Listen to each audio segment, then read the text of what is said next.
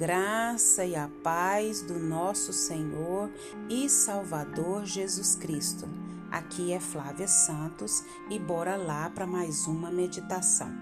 Nós vamos meditar nas Sagradas Escrituras em Mateus 24, a partir do versículo 9. E a Bíblia Sagrada diz: Então vos entregarão para serdes afligidos e matar-vos-ão, e sereis odiados de todas as as gentes por causa do meu nome.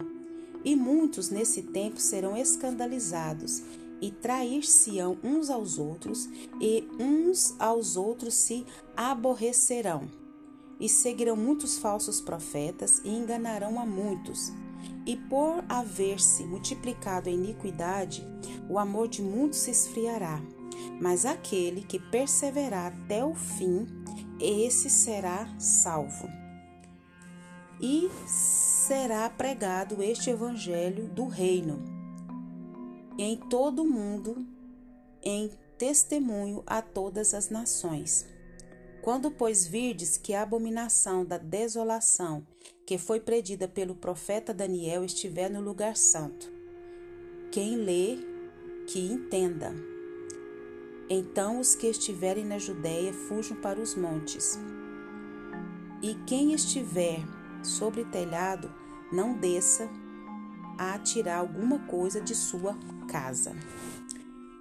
Que o Espírito Santo de Deus continue falando aos nossos corações.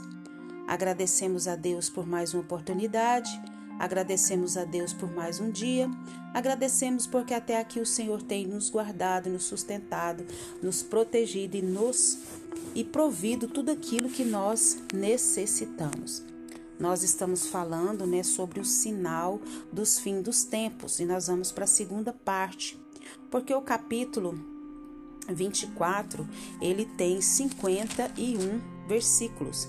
Então nós dividimos é, em oito versículos para a gente poder estar falando sobre a vinda do Filho do, do, do Homem, né? E o sinal desse fim dos tempos, ou sinais. E aqui nós lemos que é, o povo de Deus, os servos de Deus, os discípulos de Jesus, precisam estar lendo a palavra, observando a palavra, ruminando a palavra e fazendo uma leitura dos nossos dias diante dessa palavra. Se nós formos olhar o que tem acontecido no mundo, tem se cumprido na palavra de Deus. Então fala, né, é que essas coisas são o princípio das dores, que é, muitos entregarão para ser desafligidos e matar-vosão.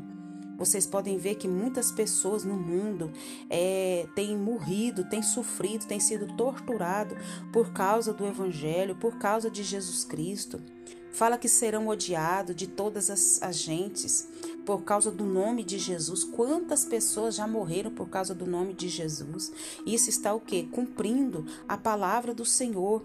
E muitos nesse tempo serão escandalizados, né? Fala de que muitos vão trair uns aos outros, muitos vão aborrecer uns aos outros.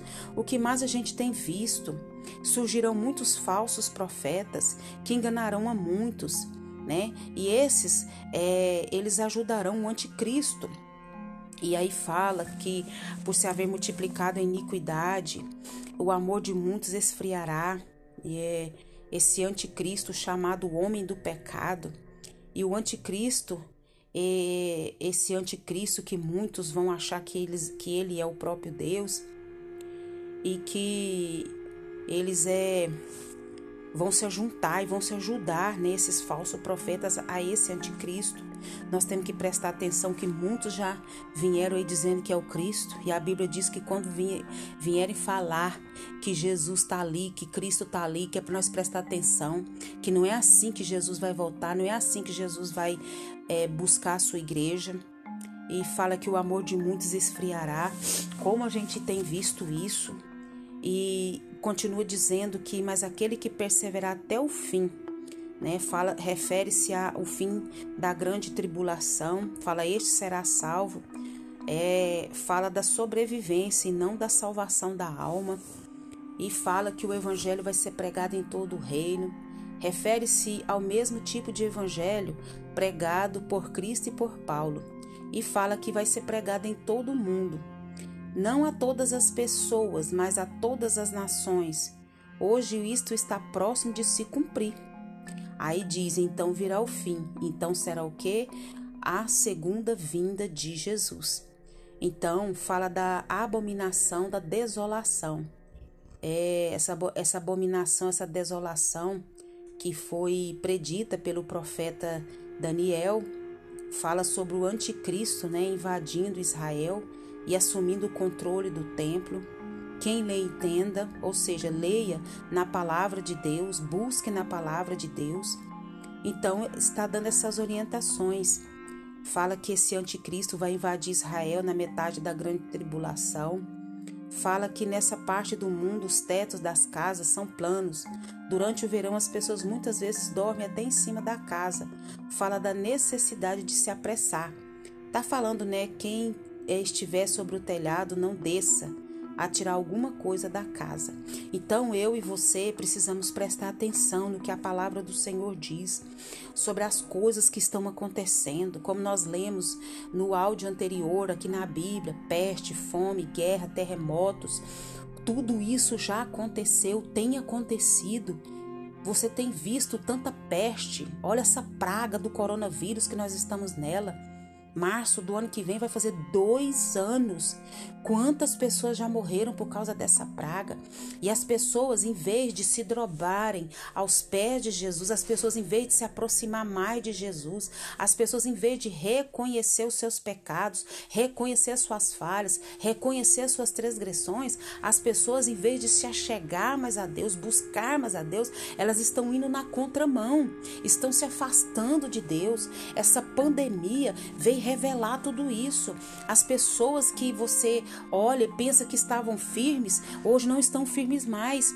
As pessoas não estão, os maridos não estão suportando as esposas porque tiveram que passar mais tempo em casa, os filhos com os pais, a, a, a parentela. Então, assim, você vê que as pessoas estão assim vivendo, não estão olhando para a palavra. O porquê que nós temos batido na tecla? Leia a Bíblia, estude a Bíblia, medite na Bíblia, porque a Bíblia é a palavra de Deus, é ela que vai nos libertar, é ela que vai nos transformar, é ela quem vai nos encher da presença de Deus.